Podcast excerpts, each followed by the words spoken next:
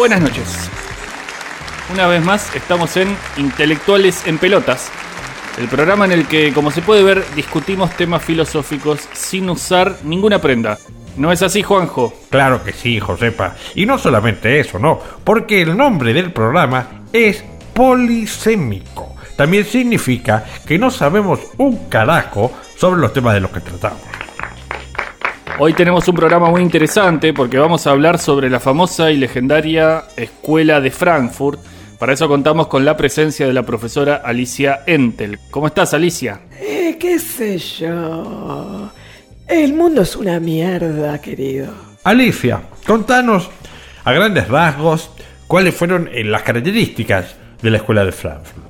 Bueno, era toda gente asociada a los estudios del Instituto de Investigación Social de la Universidad Goethe de Frankfurt del Meno. Eran todos investigadores e intelectuales que hacían una lectura crítica de Hegel, Marx, Freud y que desarrollaron, dicho esto muy a grandes rasgos, la teoría crítica. El nudo de toda la cuestión es el libro Dialéctica del Iluminismo de Adorno y Horkheimer. Justamente eso te quería preguntar, Alicia. Estamos hablando con la profesora Alicia Entel, que como ustedes podrán apreciar también vino en pelotas, no en el sentido teórico, sino en el sentido de la indumentaria. Alicia, ¿cómo eran Adorno y Horkheimer?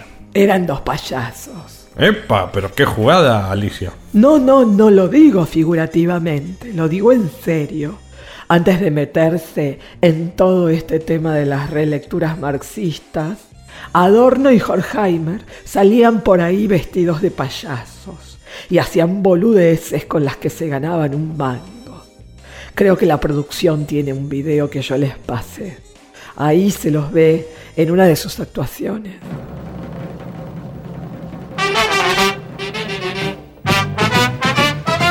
Y ahora recibimos al dúo payasos Adorno y Jorge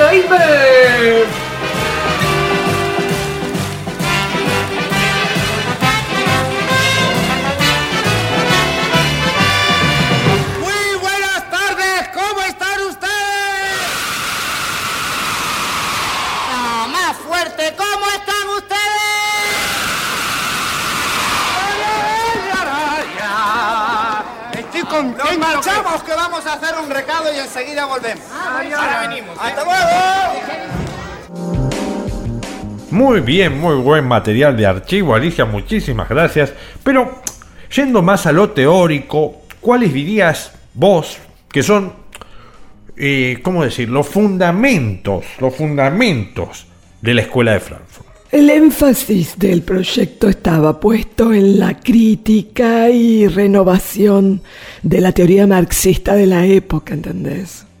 Con hincapié en la reflexión filosófica sobre la práctica científica.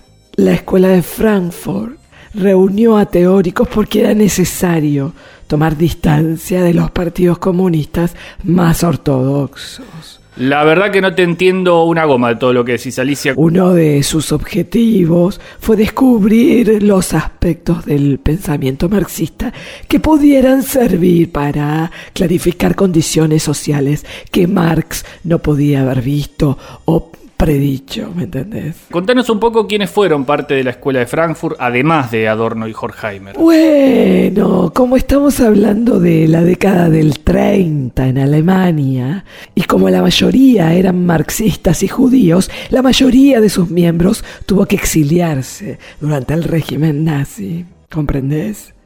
Heber Marcuse, por ejemplo, que se instaló definitivamente en Estados Unidos después de la Segunda Guerra Mundial. También estaba eh, el señor Walter Benjamin, ¿no es cierto? Bueno, bueno. Él fue como un padre o un tío falopero de ellos, ¿entendés? Los intereses de Benjamin eran más amplios que los de Adorno y Horkheimer porque a él le atraía el análisis de la literatura, de la historia, el cine, el arte, bueno, pero sí, sí, podríamos decir que, que, fue parte de ese grupo de intelectuales. ¿Y Eric Fromm? ¿Él podría considerarse parte de la escuela de Frankfurt?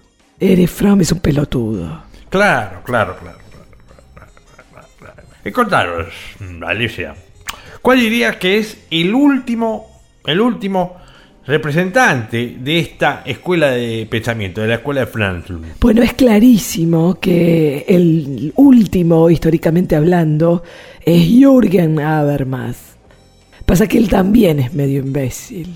En definitiva, Alicia, como para ir cerrando este bloque de intelectuales en pelotas, ¿qué conclusión podés hacer de la escuela de Frankfurt? La verdad que ellos hicieron un gran aporte a las teorías marxistas en el siglo XX, pero también fueron un grupo de roñosos y drogadictos que lo único que hicieron fue potenciar una discusión crítico-ideológica de las condiciones sociales e históricas en las que ocurre la construcción de toda teoría y la crítica así mediada de esas condiciones sociales, querido. Muchas gracias por tu claridad, Alicia Entel. Es todo por hoy y ya nos despedimos de Intelectuales en Pelotas, el programa en el que hablamos de cosas serias, pero completamente desnudos.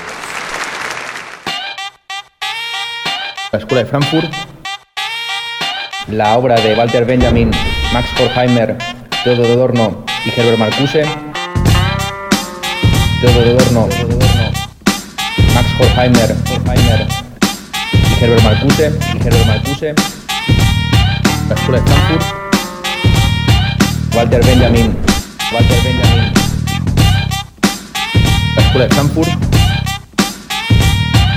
Dorado y creciendo maduro en mi tierra, listo para volar mientras mi gente espera. Espigas que voy yo sembrando para ver si germinan. Viento del norte, pensamiento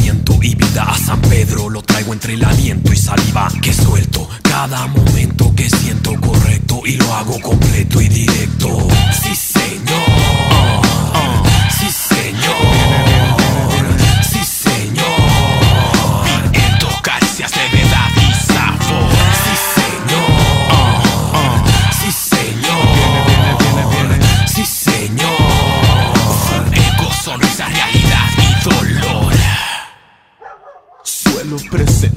Esperando en represente. Baja por las noches, me arrulla yo inconsciente en mi vientre. Los segundos pasados, cargados, tatuados en mi espalda, empapados, aunados a espasmos de llanto y de risa. He andado sin pausa, sin prisa, así de lento el momento. Y no termina así de lento, cruzando entre las espinas. Dime qué se siente, dime qué se siente, dime qué se siente el sudor en la frente. Dime qué se siente, dime si presientes, dime qué se siente el sudor en la frente. Sí, señor. Sí, señor. Sí, señor. Viento, caricias, levedad y sabor. Sí, señor. Sí, señor. Sí, señor. Ego, sonrisa, realidad y dolor. El olor de mi terreno penetra en el cerebro, se integra al sistema y toma mi cuerpo, lo hace flotar, respirar y tranquilo. Estoy en el sitio como para ir a sembrar un poco y después recogerlo poco a poco. Llevarlo a mi bodega y ver lo que me interesa. Lo bueno, lo malo, lo que ocurre. Viene, viene el que ausenta la mantiene. Viene, viene, viento, caricias, levedad y sabor. Fuego, sonrisa, realidad y dolor. Sí, señor.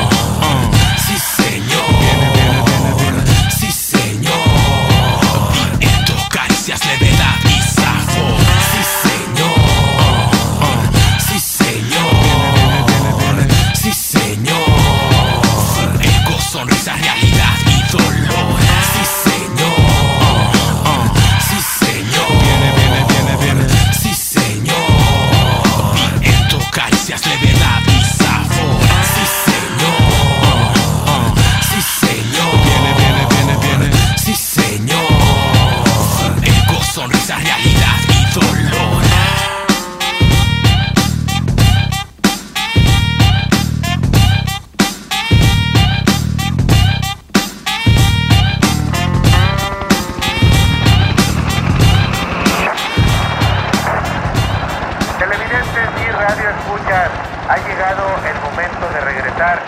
Nosotros nos disponemos a concluir con nuestra misión. Tengan la bondad de ser felices.